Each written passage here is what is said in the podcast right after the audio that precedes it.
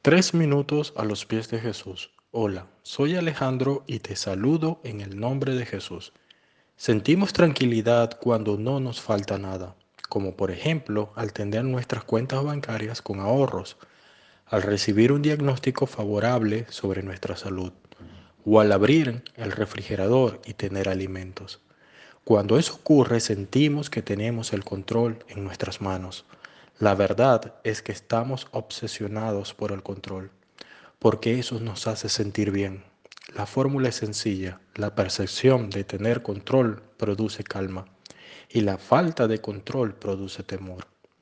Mientras más queramos controlar el mundo, más nos daremos cuenta que no podremos y nuestra vida se convertirá en un ciclo de ansiedad, fracaso y estrés. Ansiedad, fracaso y estrés. No podemos tomar el control porque simplemente el control no nos corresponde. Hay cosas que van a exceder de nuestro control en algún momento de nuestras vidas. No podemos controlar una enfermedad, aun cuando la podamos diagnosticar o tratar. Aún sentiremos que hay cosas fuera de nuestro control y es allí cuando nos estresamos. Estamos obsesionados por el control porque eso nos hace sentir bien, pero la Biblia nos enseña a renunciar a esto y a depender de Dios. ¿Recuerdan la historia de Israel al salir de Egipto? Ellos nunca tuvieron el control sobre las plagas, ellos no tuvieron el control sobre el corazón del faraón. Incluso al salir de Egipto llegaron al mar mientras los perseguían y tampoco allí tuvieron el control. Mientras vagaron por el desierto 40 años no tuvieron el control y hasta los alimentos que recibían venían de Dios. Solo caminaban y confiaban. El maná se les daba diariamente y no podían guardarlos para el día posterior. Eso sí era vivir bajo el control absoluto de Dios.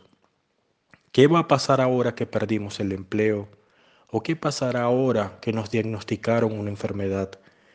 ¿Qué me va a pasar ahora si nos niegan la residencia?